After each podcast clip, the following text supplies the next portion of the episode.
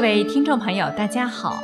心雨很高兴又与您在明慧广播神传文化节目里空中相会了，欢迎您收听我们的节目。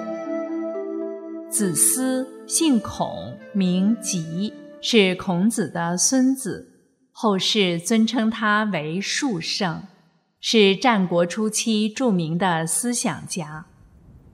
子思所处的时代。当时面临着社会礼坏乐崩、诸侯争霸、民生涂炭的严峻局势，他不辞辛苦地周游列国，极力倡导道德和仁政爱民的思想，努力拯救社会危机。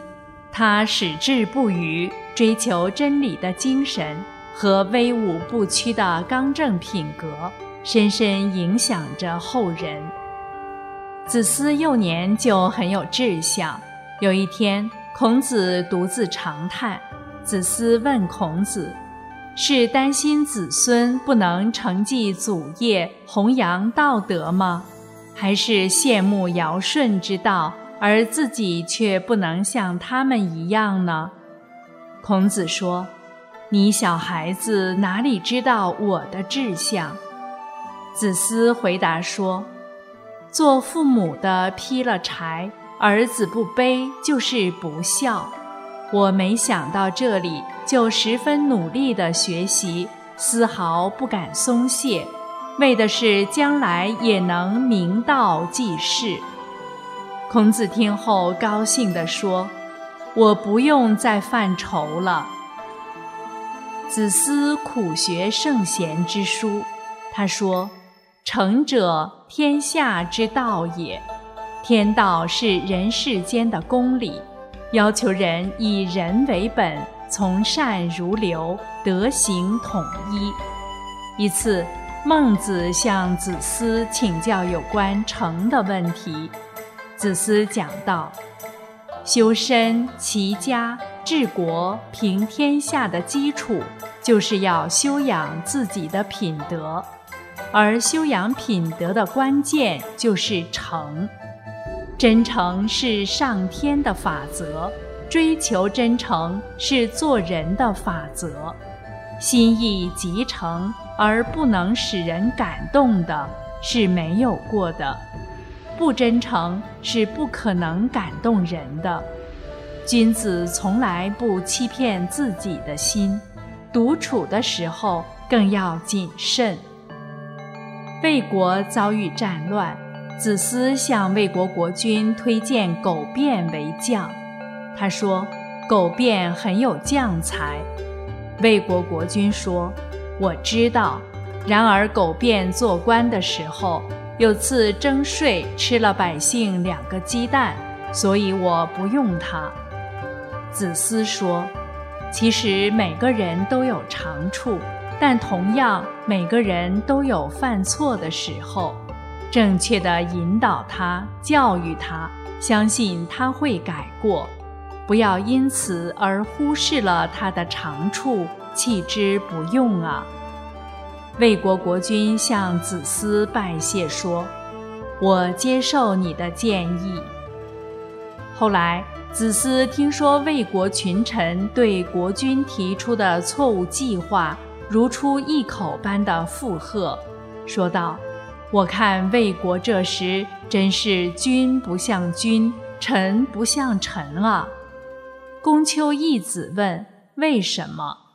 子思说：“君主自以为是，不考察事情的是非，而乐于让别人赞扬自己，这是无比的昏昧；不判断事情是否有道理。”而一味阿谀奉承，这是无比的谄媚，是在助长邪恶之风。这样居于百姓之上，百姓怎么能满意呢？闻过则喜，才是先贤们所推崇的他人指出自己过错后的态度。子思向往国家的德治教化。无论身处任何环境，他从未动摇过自己的志向。他将个人生死置之度外，指责申诉诸侯争权夺利、恃强凌弱的害民害道之行。一次，鲁国人胡母豹对子思说：“你应该考虑现实，要被现实所容啊。”子思说：“我所担心的只是志向和道义不够远大。我希望能够为世所容，是为了行仁德之道。”如果背弃我的志节和天道而求为世所容，那么我又有什么可行于世的作为呢？这是罪过，所以我永远不会改变所追求的道义。子思周游列国，弘扬道德学说，得到很多诸侯的敬重和百姓的爱戴，他的学生越来越多。鲁穆公请他做国相，子思则以讲学为重，婉言谢绝。子思一生贫困，他是这样理解富贵的含义：不取于人谓之富，不辱于人谓之贵，不取不辱可以算是富贵。他痛斥阿谀求荣的不当。阐述高官厚禄不足以钓饵君子。曾子的儿子曾参问他说：“屈己以身道乎？抗志以贫贱乎？”子思说：“道深，无所怨也。今天下纷乱，正当其时，与其屈己以富贵。”不若抗志以贫贱，屈己则志于人，抗志则不愧于道。子思认为，使道义得到伸张，当然是自己的愿望；但如果屈己只是为了求得富贵，那还不如宁守贫贱，而得以坚持自己的志向。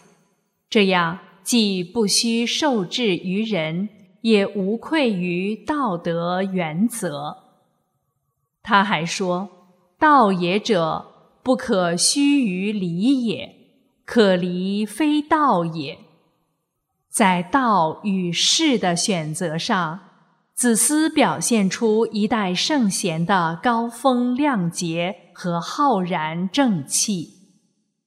子思为人处事严守礼法和道德规范，他先承孔子，后传孟子，写了儒家的经典著作《中庸》，对后世影响很大。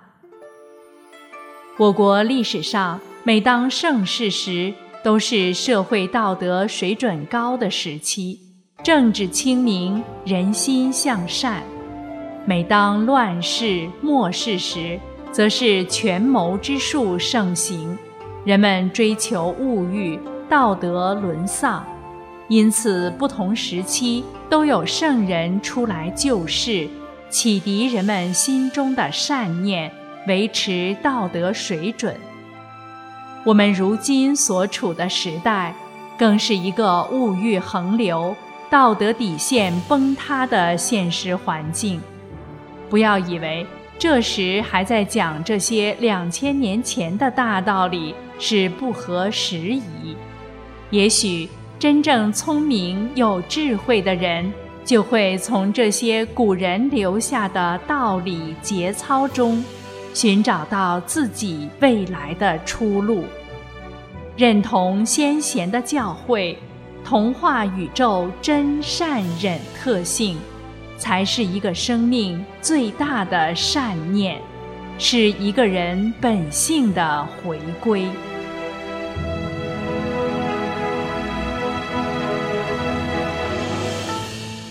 好了，听众朋友，今天的节目就为您播送到这里，感谢您的收听，下次时间心语等着您。